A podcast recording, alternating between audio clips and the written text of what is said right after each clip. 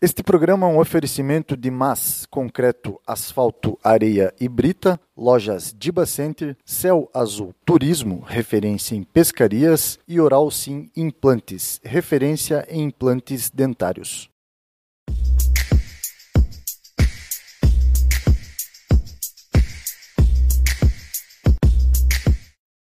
Olá, boa noite, sejam todos bem-vindos. Eu sou o jornalista Alexandre Carvalho esse é o programa Papo Reto. E hoje, dia 15 de junho de 2021, eu recebo aqui no estúdio do programa Papo Reto, aqui no centro de São Bento do Sul, o presidente da Associação Empresarial de São Bento do Sul, Júlio César Teixeira. Boa noite, Júlio. Como é que você está? Boa noite, tudo bem, Alexandre? Primeiro quero dar boa noite às pessoas que estão nos acompanhando pelo YouTube, pelo Facebook, é um prazer estar com vocês aqui essa noite e vamos falar bastante aí sobre a CISBS, associativismo, economia um pouquinho também. Vamos, vamos lá, estamos aí para auxiliar vocês no que for necessário. Maravilha. É, a exemplo dos, dos, programas anteriores, como o Júlio estava falando aqui, pessoal, o programa de hoje está repleto de informações. A gente programou muita coisa bacana aqui sobre o mundo empresarial, Vamos falar aí sobre a Covid-19, o efeito que a pandemia exerceu aqui sobre as empresas, sobre a indústria são bentense. Então, portanto, eu vou pedindo para que vocês permaneçam conosco e desde já já vão interagindo com a gente aí através dos comentários, contando para nós da onde que você está nos assistindo na noite desta terça-feira. De que bairro, se aqui de São Bento, de Rio Negrinho, Campo Alegre. Vai deixando aí seus comentários que nos próximos blocos a gente vai estar interagindo aqui com vocês. É, bom, em primeiro lugar, Júlio, eu quero agradecer aqui em nome da direção do Jornal A Gazeta a sua disponibilidade, a sua participação aqui no programa, né? Eu também quero agradecer aos nossos patrocinadores aqui do programa de hoje, a MAS, Concreto, Asfalto, Areia e Brita, as lojas Diba Center, a Céu Azul Turismo, especializada em pescaria e a Oral Sim Implantes, referência implantes dentários. Bom, antes de partirmos aqui para a entrevista com o nosso presidente aqui da Associação Empresarial, eu fiz aqui um breve resumo né, da, do currículo aí do nosso presidente. É, o Júlio ele atua no ramo de inovação e tecnologia, atuando como diretor comercial na Data Stream Sistemas e também é CEO na Tertium Online. Ambas empresas são bentenses na área de tecnologia da informação.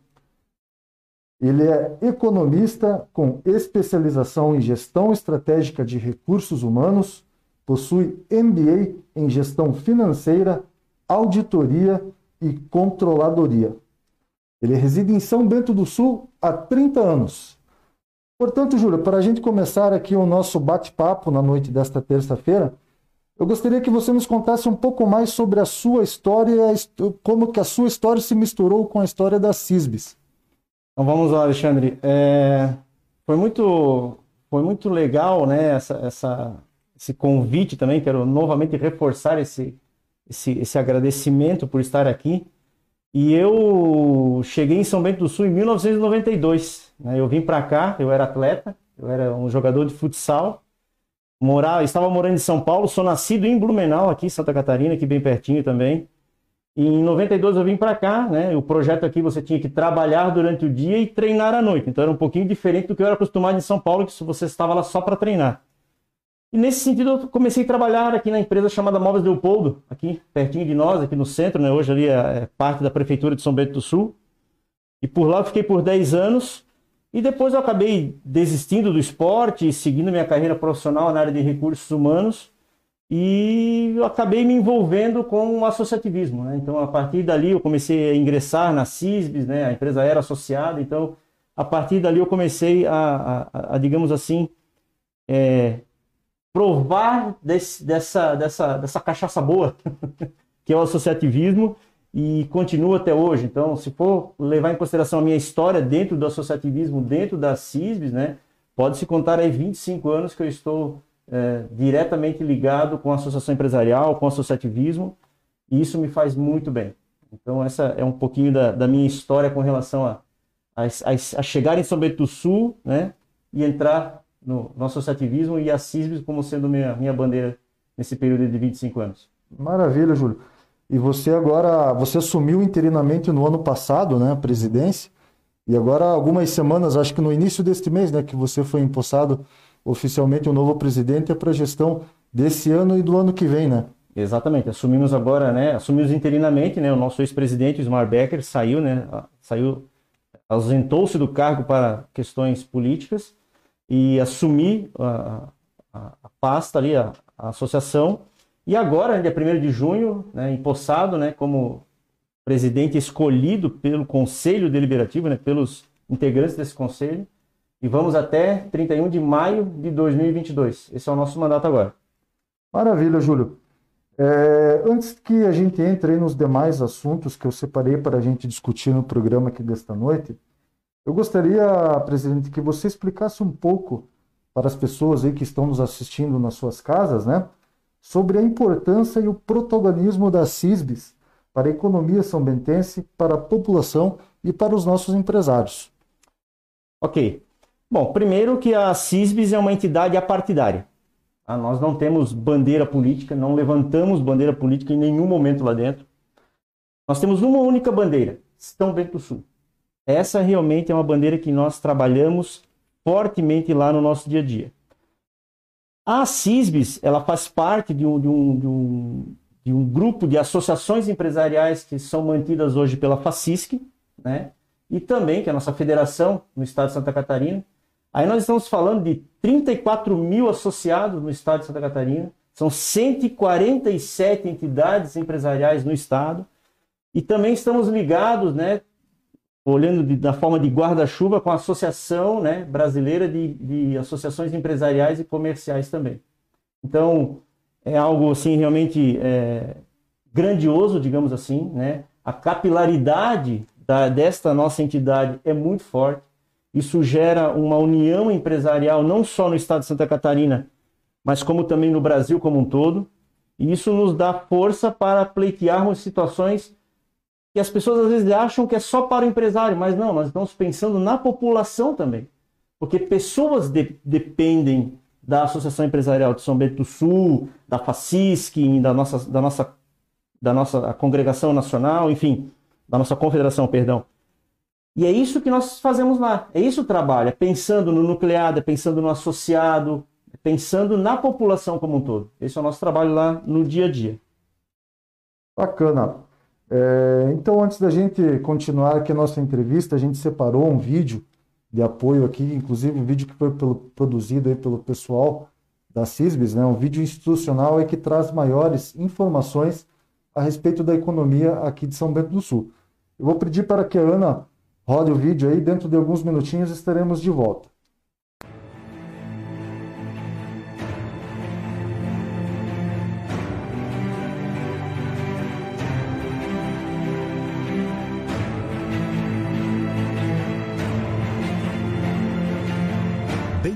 Bem-vindos à Terra de Gigantes. São Bento do Sul é um lugar de alto potencial econômico. Encontra-se no topo da economia, estando entre as cinco cidades com o maior número de empresas no sul do Brasil. É berço de grandes nomes da indústria referências no setor em que atuam, como segmento moveleiro, metal mecânico, têxtil, cerâmico, de higiene pessoal e prestação de serviço. Este mix de produtos e serviços movimenta milhões por ano, gerando empregos e benefícios, revertidos em bem-estar e qualidade de vida para a população. Na cidade da música, o ritmo é de prosperidade.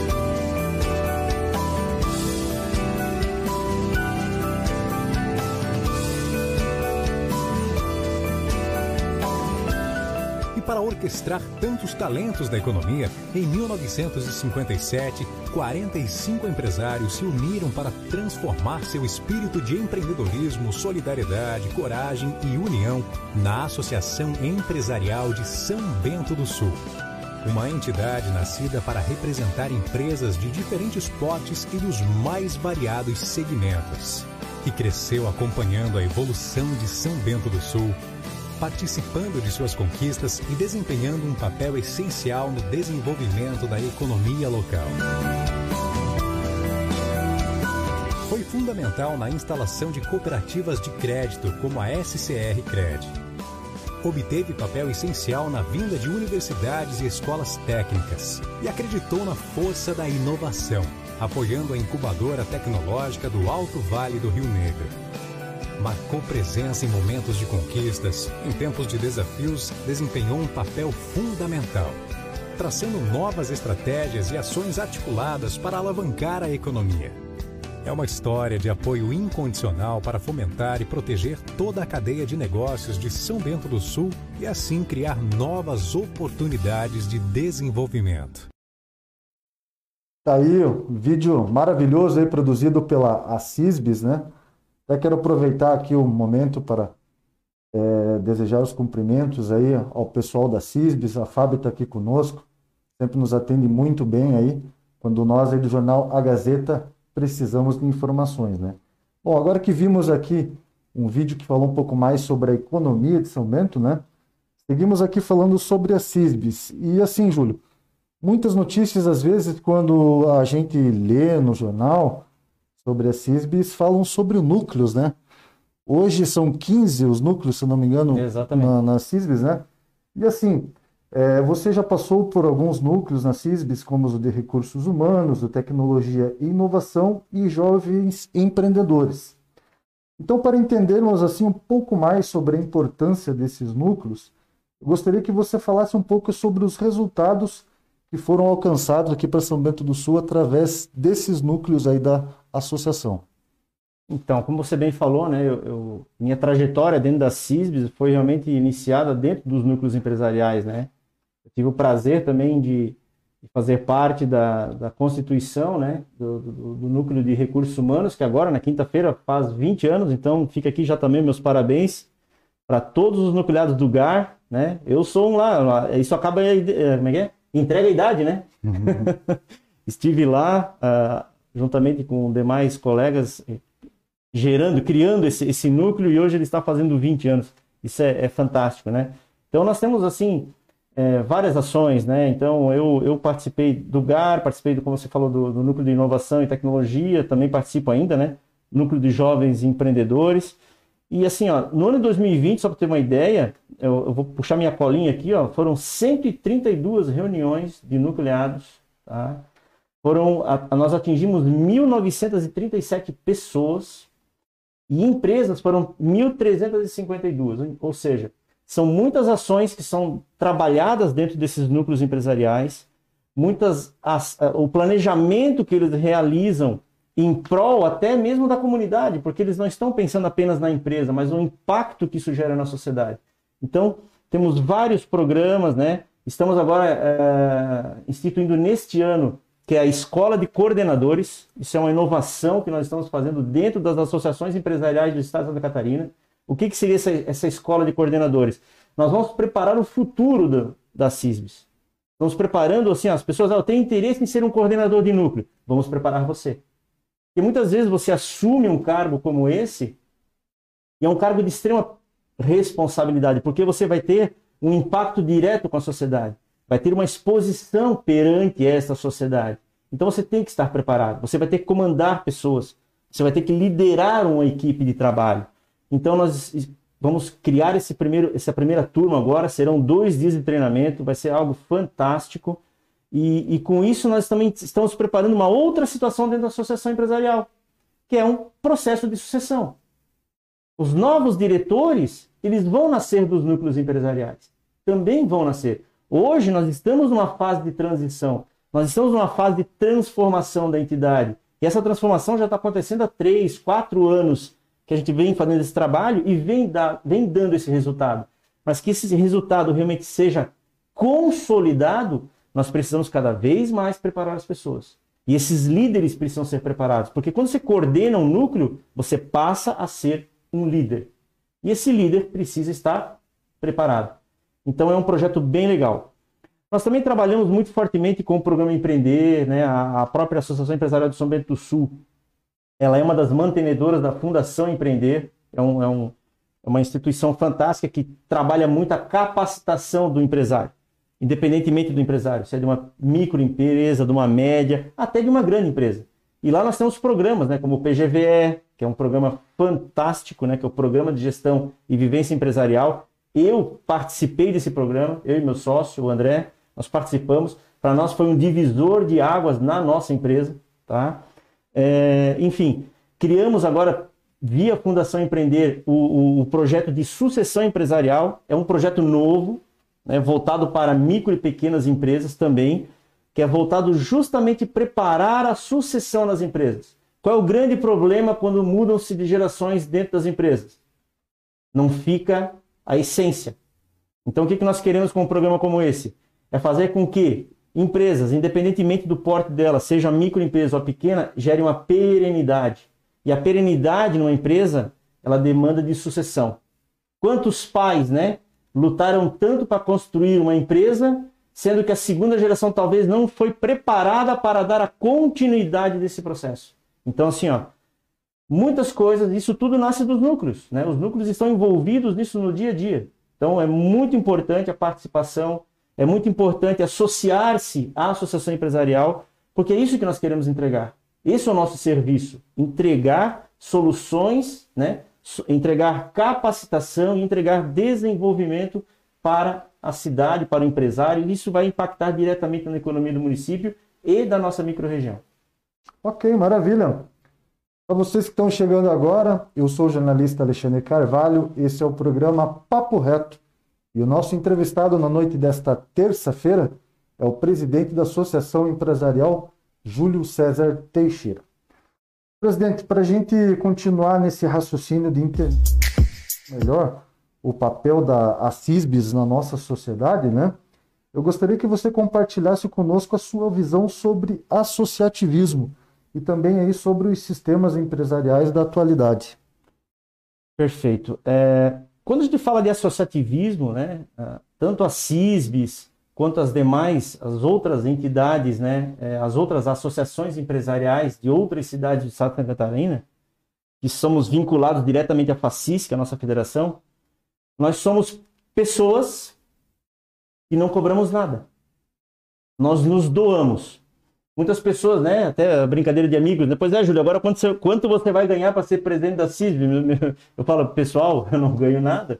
Muito pelo contrário, a partir do momento que eu deixo a minha empresa, em que eu vou fazer uma atividade para a CISB, na verdade eu estou pagando, porque aquela minha hora que está lá, ela não volta mais. Então, a partir do momento que você quer estar no mundo do associativismo, primeiro, você tem que ter desprendimento. Segundo, querer ajudar o próximo. Porque é esse o nosso trabalho. Nós não estamos lá por dinheiro. Isso é o associativismo. E isso a gente vem trabalhando também, é, conscientizando as pessoas, porque elas acham que a gente é, nós somos remunerados. Não. Mas nós queremos o bem comum.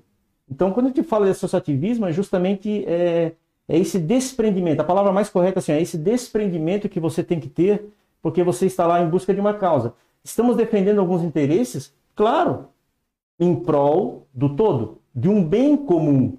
E às vezes as pessoas confundem um pouquinho. Não, vocês estão lá para tirar benefícios próprios. Não. Se nós fôssemos remunerados, talvez, mas não somos remunerados.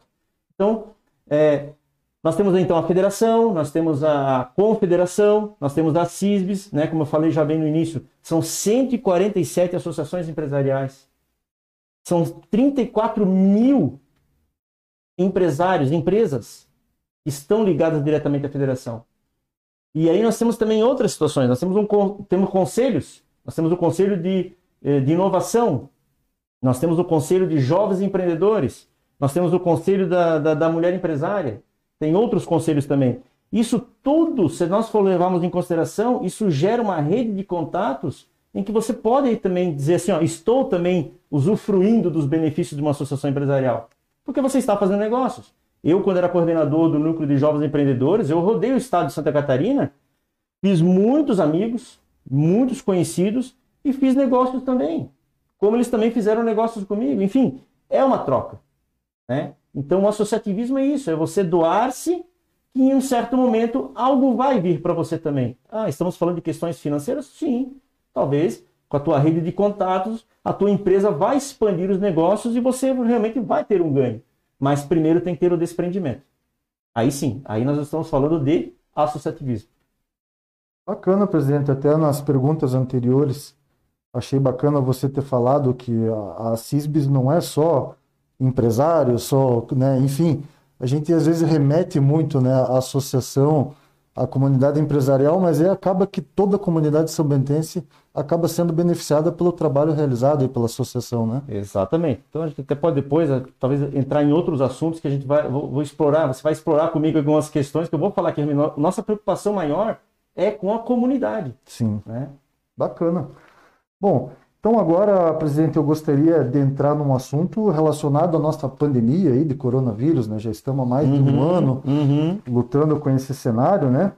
Eu gostaria que você explicasse um pouco para a gente aqui agora, aí para os telespectadores do programa Papo Reto, o quanto essa pandemia de coronavírus afetou as empresas, a indústria são bentense, né? Uhum. E como a CISBS vem atuando para auxiliar aí os empresários. Perfeito, vamos lá. É... Eu lembro assim, ó, que bem no início da pandemia é...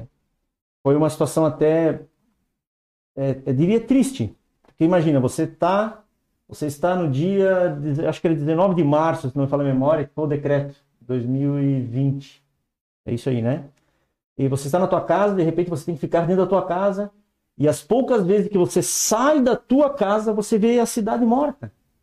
Então, assim, ó, se nós formos olhar uh, o que afetou, primeiro que já dá um impacto psicológico. E, e, está ainda afetando psicologicamente as pessoas a pandemia. Isso ainda não, não parou. Inclusive, acredito eu que está agravando.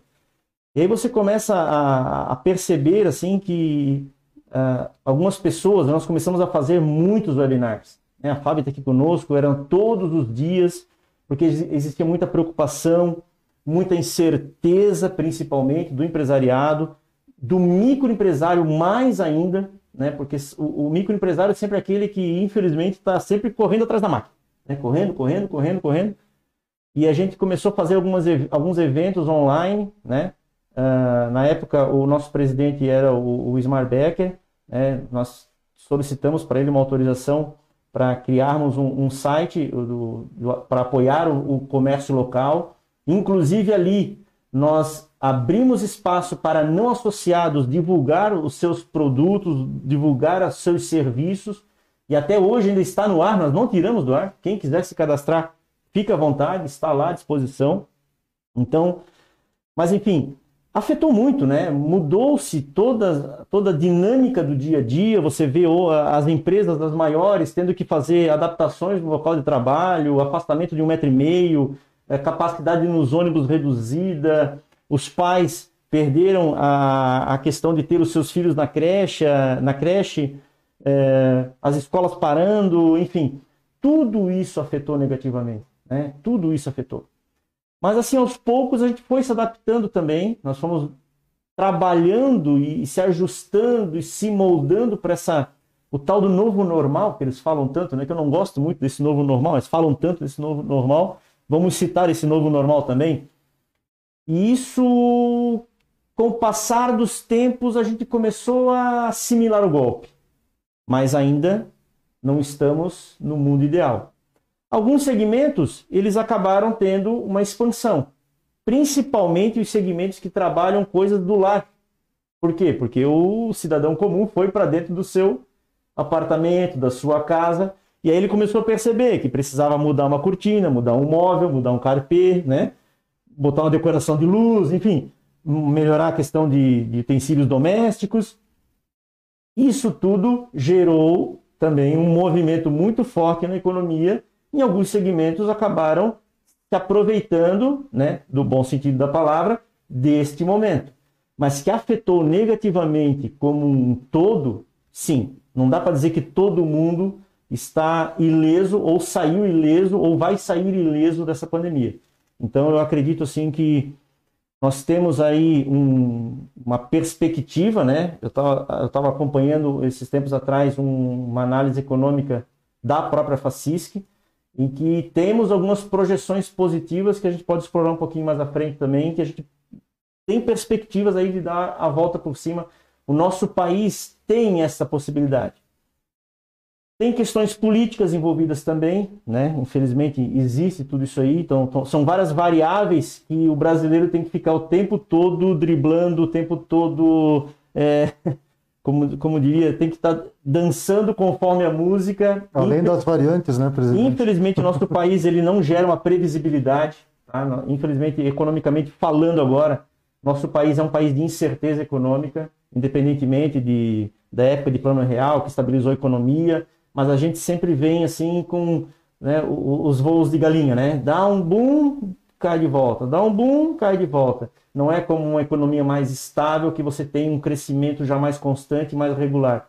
Mas enfim, mas aí vem a criatividade do brasileiro. E eu acredito assim que dentro da, da pandemia, nós como bom, os bons brasileiros, né, a gente acabou realmente nos adaptando com ambientes virtuais, né? É, reuniões virtuais, nós adaptamos isso dentro da própria associação empresarial, é, conseguimos fazer isso com maestria, nossa equipe interna lá, fantástica, né? A Fábio a, a, capitaneou toda essa parte juntamente com, com os outros colegas lá. Uh, nós tivemos que nos reinventar. As empresas estão tendo, que, estão tendo que se reinventar. Todo mundo, Alexandre, todo mundo. Não tem uma pessoa, uh, por mais simples que seja a atividade que aquela pessoa exerça, ela precisou também se reinventar. Talvez ela nem percebeu, mas ela está se reinventando, né? Ela Tudo mudou, né? Tudo mudou. E eu acredito que vai ter mais mudanças pela frente, né? E vamos seguindo. Ok. É, ainda nesse contexto de pandemia, presidente, é um assunto que muitos empresários aí ficam assombrados, né, quando ouvem falar é os lockdowns, né? Uhum. Eu gostaria de saber a sua visão, qual é a sua visão sobre os lockdowns e o que, que a, como é que a CISBS trata esse assunto. Uhum. Bom, vamos lá. Quando fala a palavra lockdown, eu eu sou o contrário, correto? Eu acredito que da forma que está sendo tratado pelas empresas, pelo comércio em geral, é, pelas prestadoras de serviço, todos estão seguindo os regramentos. E aí, claro, nós temos as autoridades competentes para coibir quem não faz, quem não cumpre com a regra que está literalmente muito clara. Então, eu particularmente, e aí vem a posição agora da associação empresarial, nós somos contra a parada. Estou sendo bem sincero com todos vocês, porque assim, ó, eu acredito que hoje está muito mais nas nossas mãos o combate a esse inimigo invisível do que paradas, tá? Vou dar exemplos bem pontuais. É, festas clandestinas. Será que nós não podemos segurar? Será que é necessário realmente nós gerarmos aglomeração de forma desnecessária? Então hoje, eu diria que a pandemia, Alexandre, ela está nas nossas mãos o controle dela. Não adianta depois ficar reclamando na porta do hospital, fazendo videozinho, eu vou usar alguns palavreados aqui meio, ficar xingando pessoas na frente do hospital. Não adianta. Porque se nós formos analisar historicamente, a saúde no Brasil sempre foi colapsada.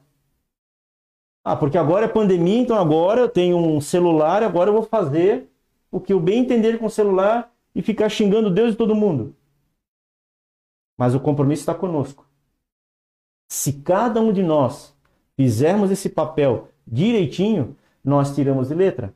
Se nós formos olhar hoje, por que, que o hospital, ontem à noite, nós, eu recebi a notícia que o hospital ontem à noite colapsou. O nosso hospital em São Bento do Sul colapsou. De novo, né? De novo. Mas por quê? Tivemos um feriado há quanto tempo atrás? Uma semana? Duas semanas atrás? Nem lembro exatamente a data agora.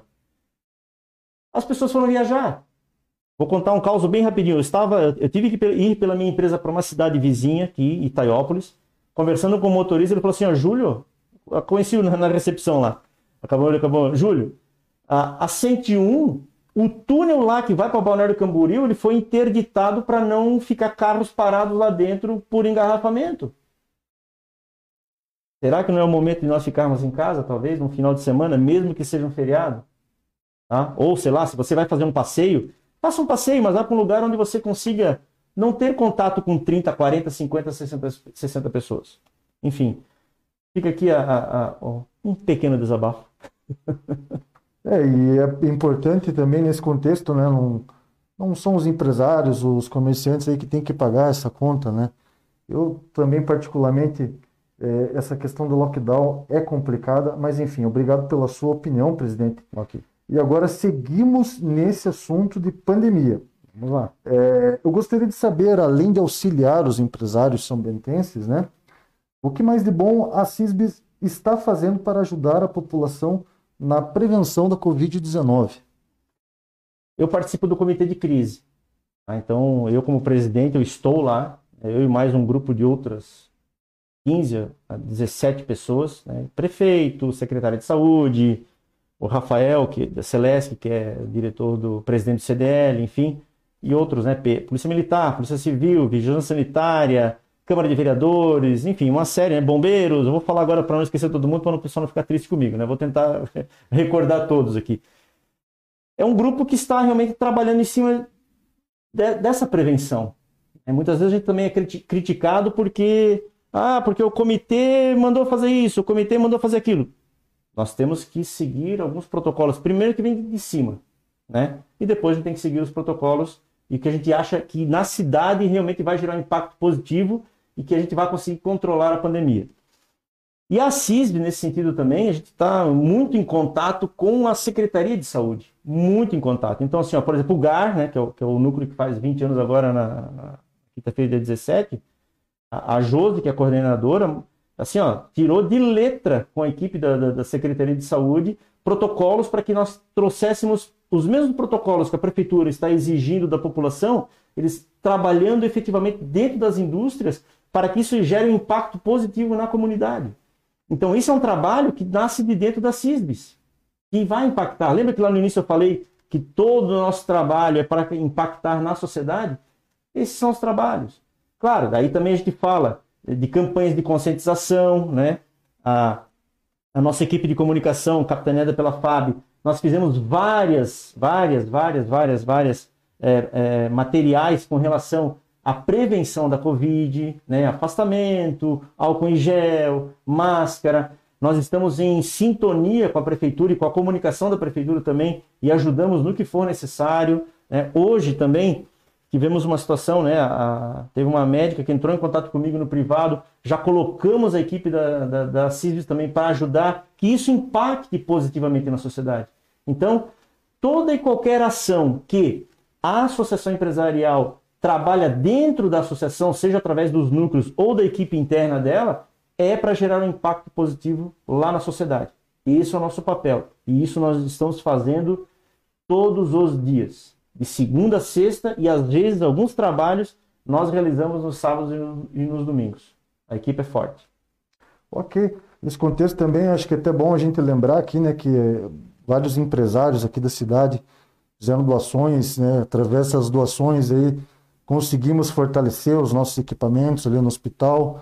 Né? Hoje temos lei, a, a taxa de ocupação está no limite novamente, né? mas não fosse esses investimentos, essa doação, e acho que a CISB também teve uma atuação nisso, né, presidente? Até, Alexandre, eu vou, eu vou compartilhar com vocês todos agora. Hoje pela manhã nós temos uma reunião com o Oscar, com o diretor-geral do hospital. Nós criamos um pequeno comitê dentro da CISBS, formada por é, três diretores, tá? É, mais o Marcelo, nosso executivo, juntamente com o diretor-geral do Hospital e Maternidade Sagrada Família. É, o Oscar nos solicitou ajuda há umas três semanas atrás, nós prontamente também conversamos com ele e nós iremos é, trabalhar de mãos dadas com o hospital. Tá? De que forma nós ainda, esse comitê vai estudar a forma que a CISBS vai poder ajudar no dia a dia do hospital. Mas, né, aqui já de antemão, já colocando para vocês essa, essa, essa situação, é, é, o único hospital da cidade, gente. É o nosso único hospital. É que nem o Marcos Miller fala, é o melhor hospital de São Bento do Sul. Por quê? Porque é o nosso único. Então nós temos que dar é, sustentação para ele. Nós temos que estender a mão para o hospital. E eu acredito que o empresário ele não está, ele não está negando essa ajuda mas nós temos que ter uma organização de fato para que essa ajuda reflita em resultados extremamente positivos para quem? Para a população.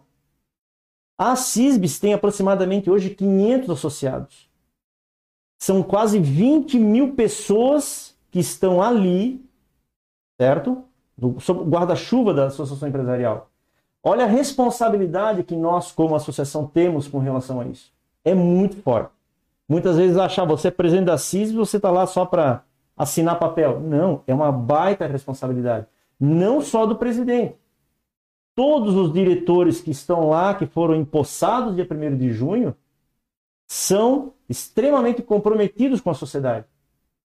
Então, assim, ó, né, mais uma vez, de antemão, estamos formando um comitê, vamos ajudar o hospital, conversamos com o Oscar hoje, ele vai preparar todo um, um, um, documento que ele vai falar, ele vai conversar agora com a sua equipe técnica internamente, vamos preparar esse material, vamos tentar essa, essa equipe técnica do hospital vai sentar com a nossa equipe de gestão, desses gestores, né, todos eles empresários que querem ajudar, e com base nisso, tenho certeza absoluta que nós vamos fazer um belo trabalho de mãos dadas. Esse é o mais importante, em prol da nossa comunidade.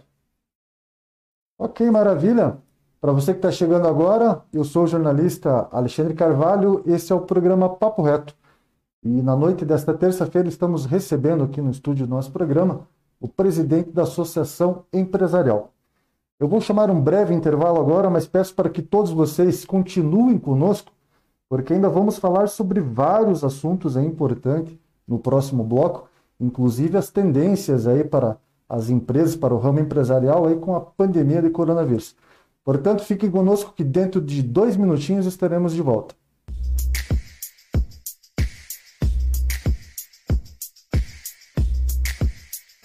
Olá, boa noite, estamos de volta. Eu sou o jornalista Alexandre Carvalho, esse é o programa Papo Reto. E na noite desta terça-feira estamos recebendo aqui o presidente da Associação Empresarial de São Bento do Sul. Eu quero agradecer né, a todos vocês que estão nos acompanhando aí de suas casas. Eu já vou pedir aqui para a nossa produção trocar, trocar de tela para ver aí quem está interagindo conosco. Temos aqui a Irene Leoni Silva dando boa noite para, nós, para todos nós aqui a Fabiane, que está aqui conosco, dando boa noite, uhum. a dona Rosália, o Ismar Becker aí também nos acompanhando, a Leoni dos Passos, pessoal aí interagindo conosco aqui no programa Papo Reto. Em nome da direção do Jornal A Gazeta, aí mais uma vez, forte abraço e os nossos cumprimentos a todos vocês que estão conosco na noite desta terça-feira. Vamos dar sequência, presidente? Vamos lá. É, nas últimas semanas, uma, acho que foi a última entrevista que eu fiz contigo, a gente falava aí justamente sobre a importância de alguns empresários estarem atentos a algumas mudanças né, com, a, com a pandemia. É, justamente por isso eu queria te perguntar agora é, o que, assim, no seu ponto de vista, quais são as principais questões que os empresários devem estar atentos para a pandemia? Que eu até lembro o caso do Arildo Gesser, estava entrevistando uhum. com ele, ele, né? Ele comentou que a, a loja, depois da pandemia, o movimento diminuiu e hoje em dia todo mundo está comprando muito pela internet, né? Então, eu gostaria que você falasse para a gente, presidente, sobre essas tendências e como aí que os empresários devem estarem atentos para essas questões. É, essa questão do consumidor, Alexandre, e pessoal que está nos assistindo pela internet, é algo assim que realmente é, a atenção é totalmente assim agora redobrada, né? A gente percebe que vai ter uma mudança de comportamento desse consumidor. Esse consumidor ele está mudando radicalmente a forma que ele vai comprar os seus produtos e também o gosto pelos produtos. Então, talvez aquilo que para ele no passado ou um, um, ano e meio atrás era realmente importante, para ele, deixou de ser importante. Então, ele, ele, esse comportamento né, tem que ser muito bem estudado, é, independentemente do porte da empresa. Ah, eu acredito que o, o, o microempresário talvez é o que mais é afetado nesse momento, ele tem que ter muito mais preocupação em fazer essa, esse, esse vínculo com esse consumidor. Né? O que, que esse consumidor está consumindo? De que forma que ele está consumindo? Então, é ficar atento, fazer pesquisas, né? É, nas startups a gente fala muito o feito é melhor que perfeito, né? Então eu, eu tenho uma outra empresa um pouco menor e às vezes você tem que fazer algumas coisas assim que talvez você vai ter que fazer uma prova, colocar no mercado se não deu certo, já tira rápido, já, já traz um outro produto.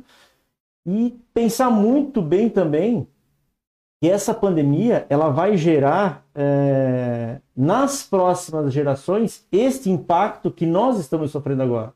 Eu lembro que naquela vez que você me perguntou, eu coloquei no jornal, eu sou um consumidor de internet também. Né?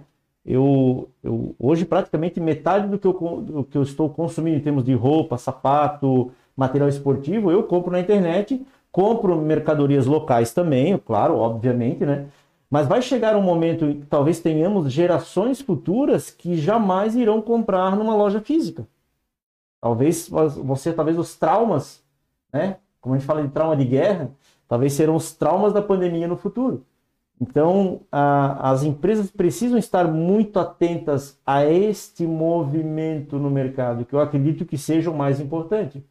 Porque a saída do teu produto é baseada no consumo. Tem a área de serviços também, que da mesma forma, vou dar um exemplo de um consultor. O consultor ou o mentor, ele também precisa se readequar a um novo formato de prestação de serviços. Né? Eu vou dar o exemplo da minha empresa, a Data Stream Sistemas. Nós fechamos há um tempo atrás um cliente em. Nós fechamos um cliente em Corupá e fechamos um cliente em Maringá que nós nunca nos vimos pessoalmente. Por quê? Porque a pandemia trouxe uma outra situação implantação e treinamento, tudo virtualizado. Então, esses movimentos, né, independentemente se você está colocando produto físico no mercado ou se você está prestando serviços, você precisa entender muito bem o que esse consumidor futuro vai querer. Não só o futuro, o atual, né?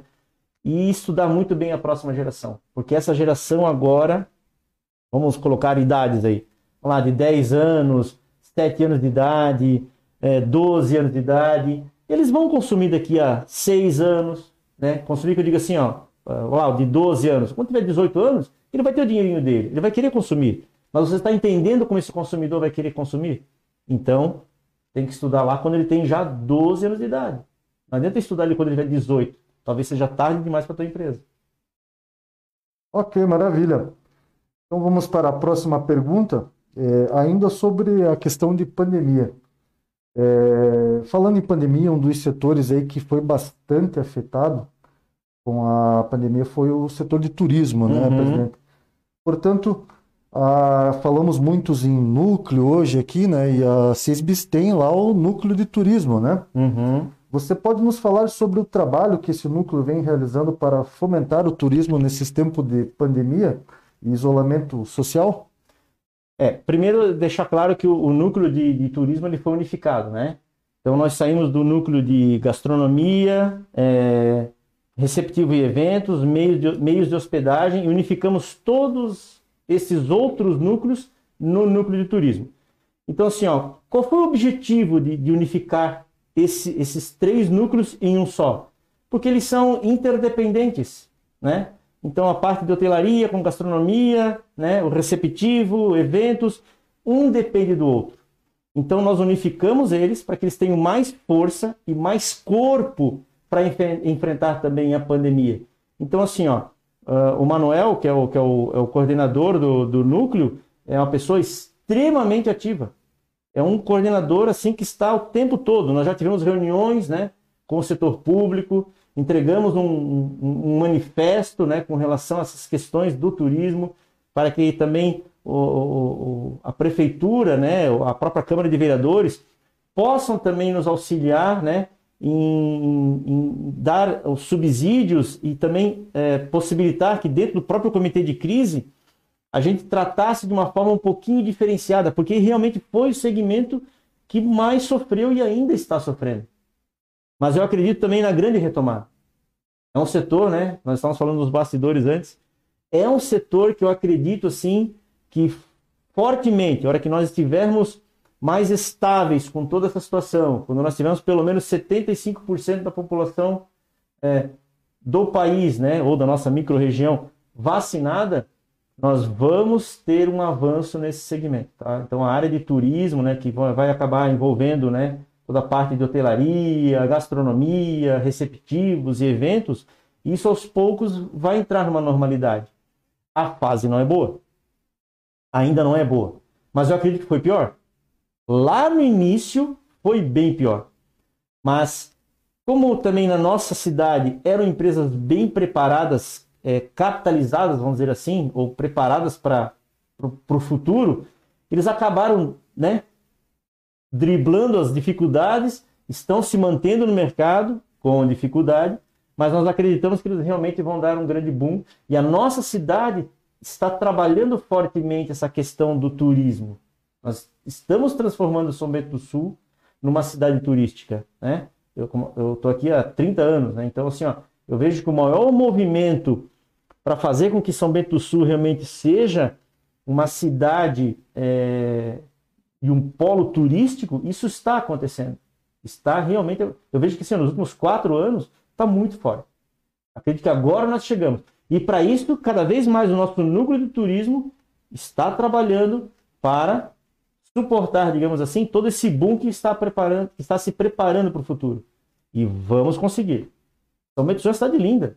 Eu não, assim, ó, eu, eu sou blumenauense, mas não volto para Blumenau, gente. Eu sou eu sou nascido lá, mas sou São Bentense de coração. Então, a nossa, eu, eu a nossa região tem muitos cartões postais aí, né? Campo Alegre também está tendo bastante hoje a nossa essa inclinação turística, né? Exatamente. Temos aí o, a Serra, a, o Quiriri, enfim, vários locais aí lugares, na, na, nossa região lugares, com potencial, né? Lugares fantásticos. Eu sou praticante de ciclismo também. Eu volto e meio estou nos interiores da, da cidade de São Bento do Sul, estou em Campo Alegre, estou em Rio Negrinho, né? Às vezes até dou uma descidinha lá em Corupá nossa microrregião ela é riquíssima em pontos turísticos, né? Temos uma vocação, nós temos que saber explorar melhor essa vocação.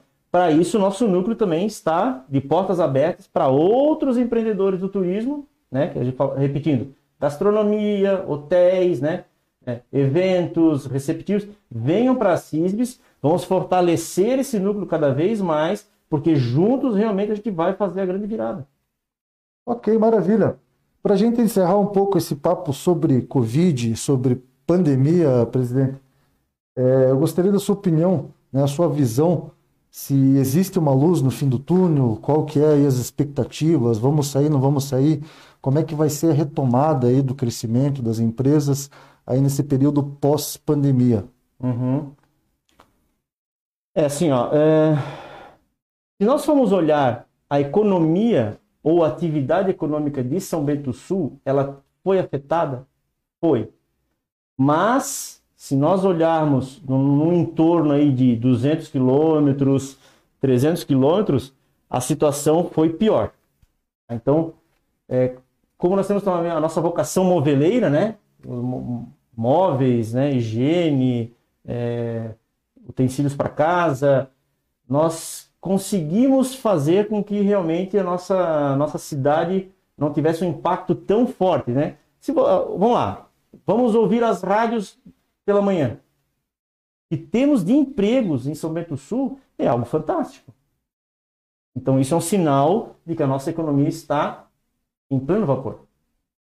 Né? Tem empresas anunciando 100 vagas, tem empresas anunciando 200 vagas, tem empresas anunciando 50 vagas. Então assim, ó, é, eu como economista vou dizer assim, ó, pessoal, está desempregado quem quer. Em São Bento do Sul está desempregado quem quer ficar desempregado. Tá? Falar de perspectivas, é, se a gente for fazer uma análise é, futura, tá? É, como diz outro, fazer análises futuras é meio que brincar com a imaginação. Mas assim, ó, como eu falei para você também antes, no, bem no início, eu participei de um, de um de um webinar com o economista da Facisc e nós temos boas perspectivas para o Brasil. Tá?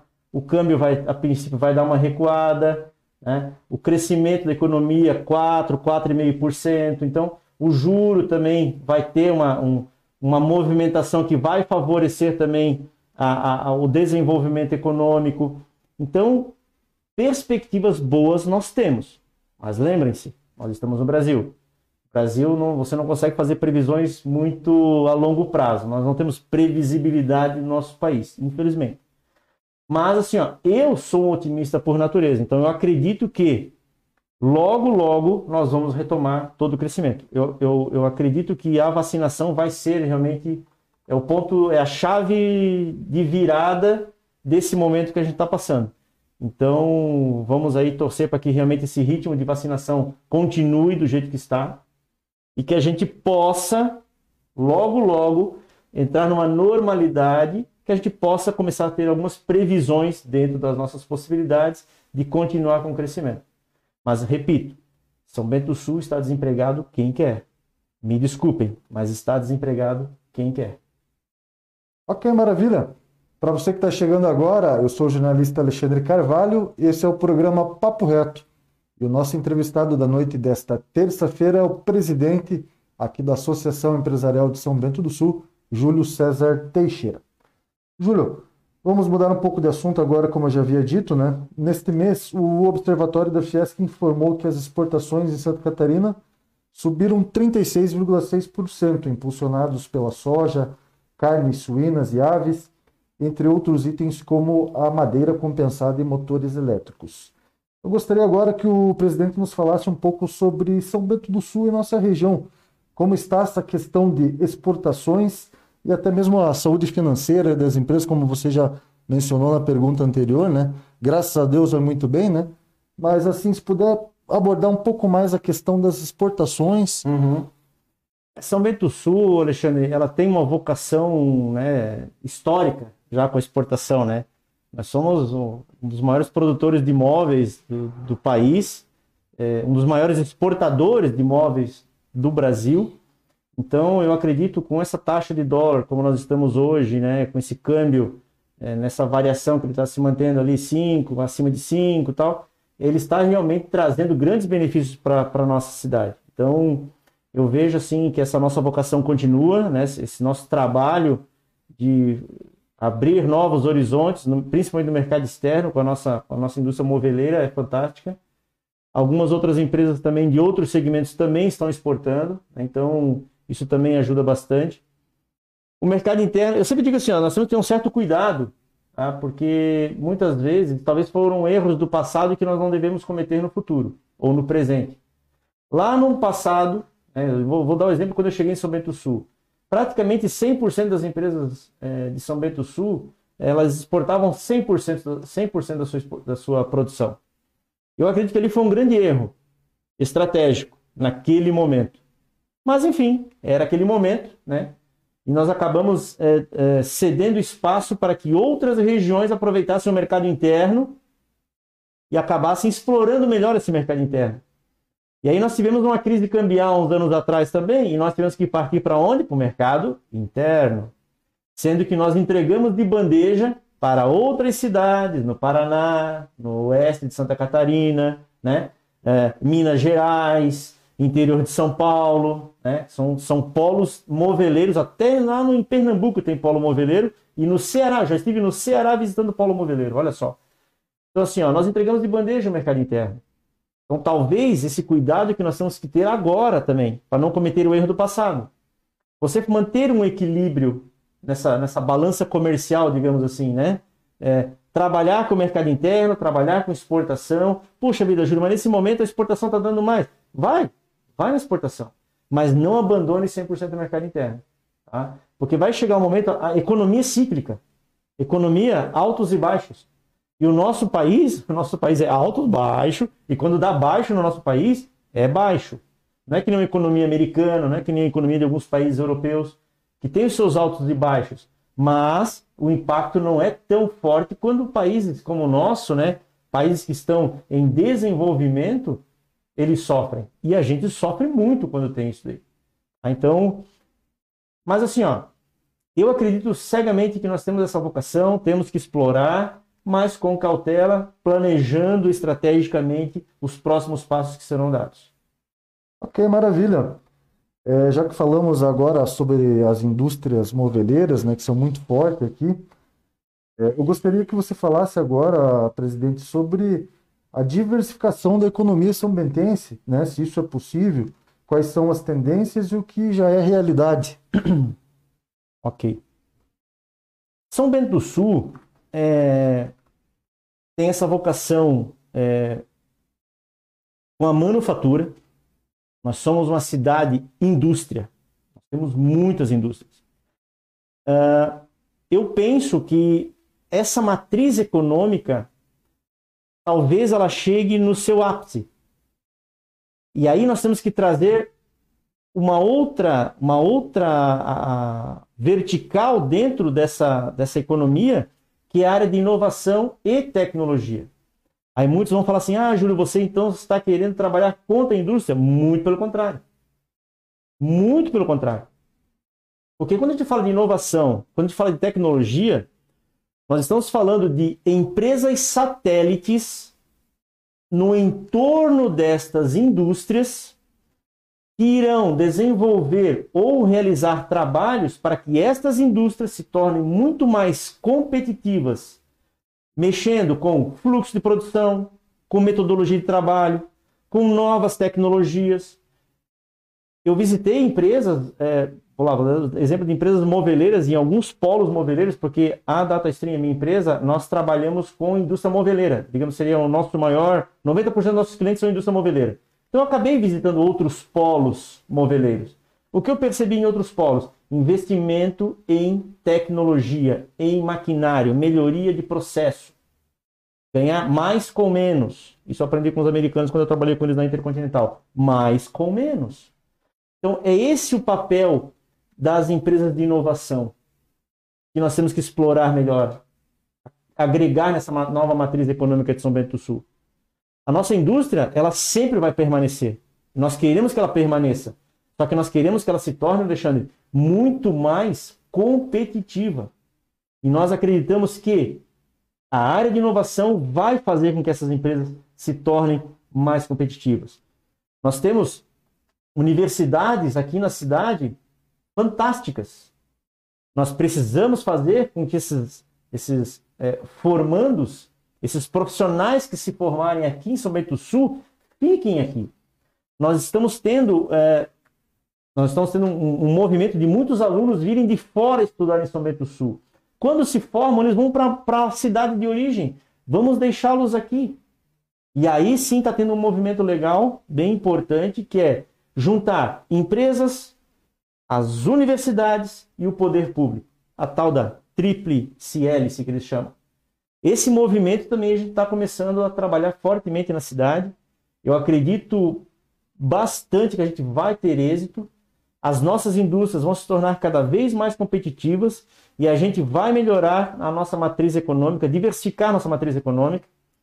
Até porque, né, é, temos alguns dados estatísticos. São Bento Sul, uma das, uma das cidades que, me, que menos distribui renda no, no estado de Santa Catarina. São 299 municípios de Santa Catarina. Acho que esse é o número, né? não lembro agora exatamente. Nós somos o do centésimo, do centésimo nonagésimo quarto município na na, no Gini, né? no índice Gini, de distribuição de renda. Muitos ganhando pouco, aliás, ao contrário, poucos ganhando muito e muitos ganhando pouco. Tá? Então isso, a gente tem que melhorar isso daí. Tá? A gente tem que trabalhar fortemente para que a gente mude essa matriz. E quando a gente fala de tecnologia e inovação, são salários, são, são remuneração com poder, é, é, um valor agregado maior. Tá? Então, assim, ó, se nós temos uma economia, poucos ganhando muito e muitos ganhando pouco, nós temos que começar a estreitar essa curva, essa diferença. E se nós analisarmos a nossa questão geográfica na cidade, não, temos, não tem como nós trazermos uma empresa que vá, vá agregar 2 mil empregos em São Bento do Sul. Hoje, infelizmente, não dá. Você vai colocar um, vai montar um parque fabril aqui de 100 mil metros quadrados aonde? Para trazer uma empresa para empregar 2 mil pessoas. Com um ticket médio salarial, vou chutar agora um valor, tá pessoal? R$ 1.500. Agora faz um prédio de 8 andares e coloca 300 pessoas lá ganhando um, um ticket médio de 5 mil reais. É bem diferente. Ok. É, bom, eu gostaria de entrar agora numa questão, presidente, sobre as demandas aí que a CISBS vem tratando, né, buscando junto ao governo do estado, né? A gente sabe aí, muitas matérias já foram feitas no jornal Gazeta a respeito das condições aí da nossa SC 418, totalmente esburacada, falta de investimento na Serra Dona Francisca, é, em questões logísticas, isso deve trazer um prejuízo enorme para as empresas aqui de São Bento do Sul, da nossa região, né? E além disso, a gente sabe também que a CISBS vem buscando outras demandas, né? Para melhorar o efetivo da PM, do, do Corpo de Bombeiros, Também tem toda a questão do centro de inovações, né? Só que até essa questão do centro de inovações, eu vou pedir para que você deixe a gente para falar por último, que muitos leitores, inclusive, nos questionaram sobre essa questão uhum. do centro de inovações, né? Mas enfim, presidente, nos fale sobre essas demandas aí junto do governo estadual.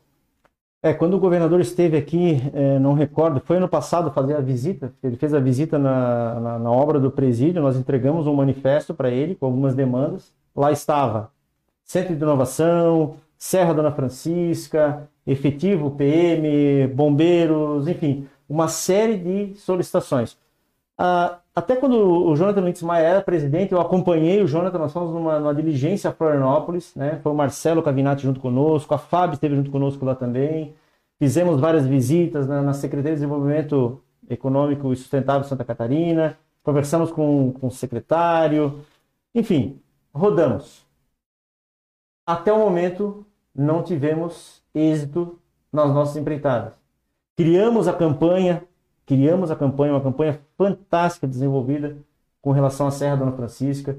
Tivemos reuniões regionais com o pessoal de Joinville, inclusive nessa ida lá, dois, três anos atrás, fomos, né? Fomos Rio Negrinho, São Bento Sul, Campo Alegre, Joinville, fomos numa comitiva a Florianópolis. Até agora, infelizmente, nada. Se for necessário, iremos novamente. Agora em fevereiro, estive em Florianópolis de novo. Vamos falar sobre até uh, vamos falar sobre turismo, né? Eu aproveitei a viagem, já que tinha um visita em deputados, aproveitei a viagem, fui junto também. Mais uma vez reforçamos com dois deputados estaduais a necessidade, principalmente assim, ó, a maior necessidade nossa hoje, Serra Dona Francisca. Porque o eixo é um eixo logístico. Aí tem, tem, tem algumas situações que pessoas que querem não descem mais a Serra de, de Curitiba por questões de pedágio, passam por aqui. E aqui nós temos um tráfego, né? Questões de saúde. Nós temos todo um trabalho aqui que muitas pessoas vão para Joinville. Então, às vezes, tem acidente na serra. Então, nós estamos muito preocupados com isso. Por quê? Porque é um eixo econômico para nós. Nós precisamos trabalhar fortemente. Claro, tem a questão do centro de inovação também. Mas se eu fosse colocar hoje, número um, a Serra Dona Francisca. Está literalmente abandonada. É abandonada. Então, Fica aqui mais, mais uma vez o apelo. É, peço também que todos os diretores da CISB, se puderem, né, é, me ajudar cada vez mais, eu tenho certeza absoluta que vão me ajudar, nós iremos conseguir fazer um trabalho forte com relação a isso. São demandas que elas estão aí, é, só não vê quem não quer. Porque é fácil vir de helicóptero para cá, né? Não pega os buracos na estrada, fica muito fácil. Não é crítica ao governador, mas enfim, mas tem que entrar num carro e sentir na pele o que o cidadão está sentindo na pele. E isso afeta diretamente a economia de todos os municípios aqui da nossa região. Pode considerar desde vindo já desde Três Barras, lá Porto União, todo mundo passa por esse eixo. E isso está impactando negativamente na nossa região. Ok, maravilha. Para você que está chegando agora, eu sou o jornalista Alexandre Carvalho, esse é o programa Papo Reto. Eu vou chamar mais um breve intervalo comercial. Antes, eu só quero agradecer aqui em nome da direção do Jornal A Gazeta os nossos patrocinadores do programa de hoje, a MAS Concreto, Asfalto, Areia e Brita, as lojas Diba Center, a Céu Azul Turismo, especializado em pescarias, e a Oral Sim Implantes, referência em implantes dentários. Dentro de dois minutinhos estaremos de volta para o nosso último bloco. Permaneça conosco e até daqui a alguns minutinhos.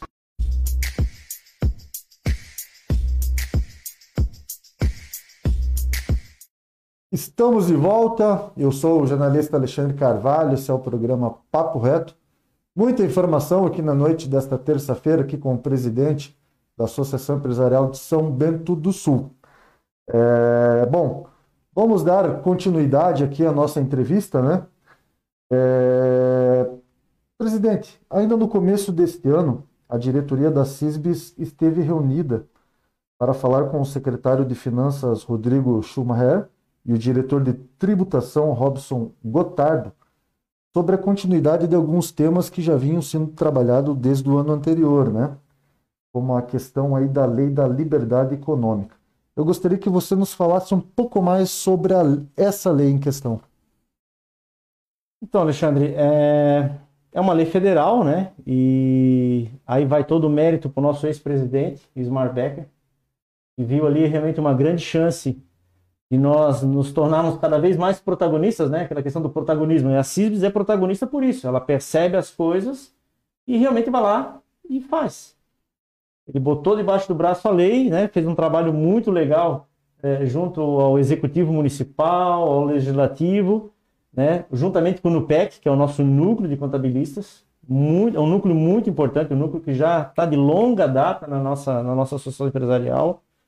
E em cima disso, conseguimos a aprovação da lei e, claro, que nós tivemos que começar a fazer uma aproximação de fato com a prefeitura e com toda a equipe técnica desde a gestão passada, agora com o Rodrigo, também à frente da, da secretaria.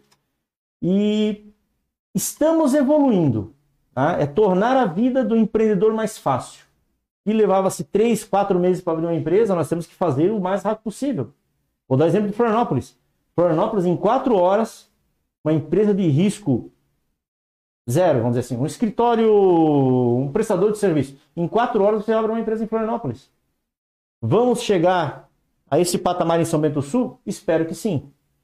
Mas para isso é o trabalho que a CISBS também vem, vem desempenhando, né? Juntamente com o NUPEC, com a nossa equipe interna da, própria associação empresarial e juntamente com, com o poder público, é azeitar essa máquina. Porque nada, nada mais é o quê? São processos. Talvez, né? Talvez não, bem provável que esses processos eles não estão se encaixando. E nós estamos lá apoiando, né, eles nessa situação para que realmente uh, isso aconteça. Se for daqui a três, quatro meses, se nós reduzimos de quatro meses para três meses, nós já estamos ganhando. Mas é um processo contínuo, ele não pode parar. Então, o nosso papel como associação empresarial é fazer com que essa lei realmente, agora nós temos a lei municipal também, né? Além teve a, a federal, né? E esse trabalho que o presidente fez também é, é, fez com que São Bento do Sul fosse uma das primeiras cidades no Brasil a ter a sua lei específica de liberdade econômica. Isso é um marco para a Associação Empresarial de São Bento do Sul. E realmente nós temos que fazer essa lei valer. Nós temos que ter um ambiente favorável para o empresariado, para o, o empreendedor. Eu quero empreender, mas não dá. Fico três, quatro meses com burocracia barrando o, a abertura da minha empresa. Então, assim, ó, esse é o objetivo. A prefeitura tem se mostrado muito parceira nesse sentido, juntamente conosco. Vamos ter uma reunião, se não me falha a memória, daqui a duas semanas novamente. Então, nós estamos tendo reuniões pontuais, né? Identificamos uma situação que tá, tem empecilho. Vamos trabalhar em cima dessa, dessa dificuldade. Azeitou? Passamos para um próximo passo. A gente sabe, é, dentro da iniciativa privada, as coisas acontecem com mais rapidez.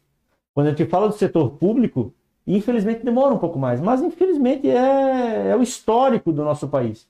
Mas nós temos que aos pouquinhos começar a quebrar essas barreiras. Tá? Reforço, estamos tendo todo o apoio da Prefeitura de São Bento do Sul. Né? Na gestão passada já tivemos também então, se eles aderiram à ideia, nós estamos de mãos dadas caminhando para melhorar todo esse fluxo, para que esse empreendedor tenha essa facilidade e que a gente possa realmente ser desenvolvimento econômico. Quanto mais empresas a gente conseguir, empresas sólidas, que talvez hoje sejam, sejam pequenininhas, mas daqui a pouquinho, daqui a dois, três anos, tenham um, um porte, um crescimento, tem que deixar, tem que deixar empreender. Não vamos amarrar o empresário. Né?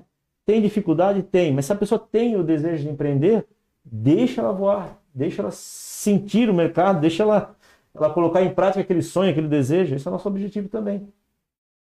Ok, maravilha. Júlio, agora no próximo mês aí a CISBS estará realizando o programa São Bento Mais Saudável, né? Que vocês já vêm aí trabalhando na elaboração desse programa aí desde o início do ano, né? Você pode nos contar como surgiu essa ideia e qual é o objetivo da proposta? Ano passado, o Jefferson Galdino, que é o superintendente da, da Fiesc para o Planalto aqui, né? É, Norte, Planalto Norte, é, nos provocou, né? Ele apresentou para nós um projeto que foi desenvolvido em Jaraguá do Sul, é, cidades mais saudáveis, né? Até o Jaraguá mais saudável, vamos ter o São Bento mais saudável. Então ele fez uma provocação, nós começamos a reunir um grupo de pessoas, é, entidades também, tanto a CISBS, a própria Fiesc, JCI, tem, temos outras entidades que vão participar em conjunto conosco nesse projeto. Um projeto bem interessante e que visa gerar realmente a qualidade de vida né, da população em São Bento do Sul. Foi um estudo realizado, me, me desculpa, eu não vou lembrar exatamente o nome do estudioso, né? Ele morou em, em cinco cidades, as cidades mais longevas do mundo, e lá ele fez um mapeamento dos hábitos que aquela população tinha. Tá? Então tinham alguns hábitos de atividades físicas, um bom vinhozinho né, à noite, enfim, coisas assim que realmente faziam sentido e que aquelas cidades em especial elas tinham, a população tinha mais eh, longevidade, né? Cidades mais longevas, a população tinha uma, uma, uma idade maior, né? E nesse sentido, a gente aderiu à ideia, fomos conversar com algumas pessoas, algumas lideranças do município. Estamos conseguindo aos poucos é, a, aderência, né, a vinda dessas pessoas para esse projeto. É um projeto inovador para a cidade, com impacto na sociedade, né? mais uma vez a sociedade sendo impactada positivamente. E claro que isso reflete na, na, saúde, isso pode, isso com certeza vai refletir no sistema de saúde também do município. Pessoas mais saudáveis, eh, elas irão menos ao hospital, aos postos de saúde, né? Isso também gera um, um ganho econômico para o município, para o município, para a municipalidade. Então, é um projeto que nós estamos trabalhando, né? Eu, eu, eu digo assim que ele ainda está é, sendo projetado em doses homeopáticas, mas eu prefiro que seja assim, mas que daqui a pouco, né, realmente vamos conseguir colocar em prática. Daqui a pouquinho vamos ter que, é, vamos necessitar de alguns parceiros também nessa jornada. E, mas eu estou bem confiante de que a gente vai fazer um belo de um projeto, em um projeto assim que vamos envolver núcleos também. Nós temos um núcleo de responsabilidade social na nossa, na nossa associação. Eles estão lá, estarão lá engajados também e vai ter um resultado muito positivo para a nossa comunidade. Tenho plena certeza disso. Ok. Júlio, vamos passar agora aqui para a parte final da nossa entrevista, né? Eu tenho aqui uma pergunta que foi enviada para a nossa leitora, a Ana Cláudia Rimilzonski Hirt, e eu tinha uma outra pergunta também, como eu já havia mencionado para você, muitos leitores questionando a questão do Centro de Inovações. Então, primeiro eu vou ler a pergunta da Ana Cláudia. É, quais ações a CISBS tem planejado para fomentar e incentivar a inovação e empreendedorismo, tanto nas empresas existentes quanto em novos negócios? A CISB busca trabalhar em conjunto com outras entidades? Aí o, o presidente Júlio pode unificar a resposta já falando sobre o Centro de Inovações, que eu acho que os Perfeito. assuntos aí estão entrelaçados, né? Legal. Portanto, fique à vontade, presidente. Bom, é, o que, que a CISBS tem feito, né? A CISBS, ela, ela, por ter esse protagonismo, ela também quer é, juntar forças. Então, a CISBS, por si só, ela não consegue fazer nada. Então, a Ana, a Andrea, né? É, eu, outras pessoas como o Benedito, outros profissionais né, que, que, que, são profissionais que têm no seu, no seu DNA a questão da inovação, nós participamos do Centro de Inovação de São Bento do Sul, porque o prédio, o prédio de Centro de Inovação é uma coisa. Agora, a, digamos, a instituição Centro de Inovação já existe estamos aqui, estamos desenvolvendo alguns trabalhos, né? E esses trabalhos, é, eles estão fazendo um movimento que talvez alguns anos atrás nós infelizmente não tínhamos, que é a junção das universidades, que é, que é a academia propriamente dita, as empresas, né? E o poder público. Eu acredito que agora, agora realmente nós estamos conseguindo consolidar isso daí. Por exemplo, a FETEP é uma parceiraça nesse projeto. A incubadora tecnológica também é outra grande parceira que faz parte do guarda-chuva da FETEP. É a parceira também que realmente é, seria o nosso ponto de referência. Vai ser, é o nosso ponto de referência para que a gente realmente crie essa mentalidade de inovação né, na cidade. Mas o mais importante é, é esse movimento que eu comentei atrás, né? essa, essa aproximação talvez alguns anos atrás era dito que tinha, mas de certa forma não era, não tinha. Mas agora está tendo muito fortemente. Um exemplo muito típico é o, o, o novo presidente da FETEP, é o professor Eduardo, que é diretor da unidade da Univille aqui de São Bento do Sul. Então a gente já, já, já percebe que, opa, todos nós queremos algo diferente. Nós já começamos mudando pela presidência. Então vamos lá, eu acredito que esse é o movimento. Então, assim, ó, esse é o objetivo. Aí na nossa incubadora, nós temos a pré-incubação, que é o projeto Nascer. Né? A Ana trouxe para São Bento do Sul eu, de certa forma, participei também numa, numa visita que o professor Salomão de Florianópolis fez aqui em São Bento do Sul, participei, foi muito legal, nos mostrou as vantagens de ser uma, de termos na cidade uma pré-incubação, ou seja, durante seis meses você vai lá com o teu CPF, não precisa ter CNPJ, vai com o teu CPF, você passa por várias qualificações, você vai preparar um projeto, depois desses seis meses você, você vai dizer assim, ó, é viável? não é viável abrir uma empresa. Se for viável, você incuba a empresa. Então você tem a pré-incubação, você incuba, e aí sim, você tem um CNPJ e a partir dali você começa a ter um movimento. Eu vejo também que São Bento do Sul é uma cidade é, que nós temos empresários que podem também criar é, fundos de investimento, investir em, em pequenos negócios de inovação. E aí sim também nós vamos ter um outro movimento, que é aquele movimento que eu te falei das empresas satélites sendo investidas por empresários. Já temos um empresário fazendo investimentos em São Bento do Sul. Esperamos que outros empresários também venham a fazer esse tipo de investimento em empresas nascentes, as startups, para que aí sim a gente possa mudar essa questão da matriz econômica que eu falei em umas perguntas anteriores e fazendo com que a nossa economia esteja é, extremamente consolidada e diversificada. Né? E quanto ao centro de inovação, aí vem mais uma questão é, política. Né? Nós estamos aí desde 2012 ou 2014, não lembro agora exatamente a data, lutando pelo nosso prédio. Está lá. Tive uma, tive uma, reunião hoje com a secretária Andréa Tamanini sobre essa questão do, do centro de inovação. Está lá, 2 milhões, 2 milhões e 700 mil reais lá. Parado. Parados. E temos agora, acho que mais 2 milhões e 400, 2 milhões e 500 para terminar a obra. Vai terminar? Não sei. Mas o centro de inovação, digamos assim, ó, a, a estrutura de pessoas, de ações, de atividades, nós já temos. E Só esse, nos falta o prédio. E esse atraso na obra, presidente, ele causa algum prejuízo Centro de Inovações em, em toda a sua estrutura?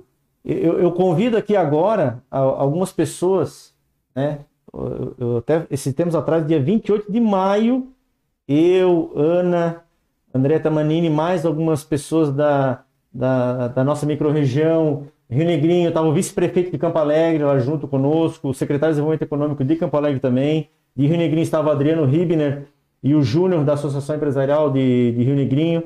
Nós tínhamos o, o Décio da UDESC, que estava lá conosco também. Nós fomos conhecer o Centro de Inovação de Aragua do Sul. Fantástico. Fantástico.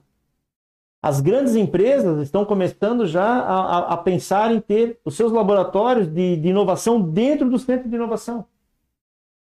Já estão transferindo. A equipe não fica mais, por exemplo, na VEG, a equipe vai ficar lá. A equipe não vai ficar mais na, na, na em Joinville, na Schultz, por exemplo, vai lá para o Ágora, em Joinville. Então, assim, esse convite que eu quero fazer também, não só para o empresariado, mas para todos aqueles que são simpatizantes por tecnologia e inovação, vão conhecer esses habitats de inovação. Eu até brinquei com a, com a André e com a Ana, pô, a hora que acabar a pandemia, vamos fretar um ônibus, vamos levar, se der tudo certo, a diretoria, ou a gente vai de carro mesmo, não tem problema. Vamos levar a diretoria da CISBS lá para conhecer e levar a outros empresários também, conhecer um centro de inovação. Vou dar um exemplo de, um, de, um, de uma startup em Jaraguá do Sul. Eles fizeram comigo o Startup SC. Há dois anos e meio atrás, eles receberam 250 mil reais de investimento anjo. Há um ano e meio, eles receberam agora uma segunda rodada de 4 milhões de reais.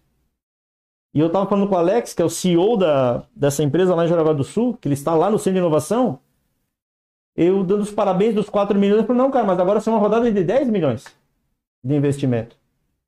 Vejam só, uma empresa de 40 pessoas sendo investida em 10 milhões de reais.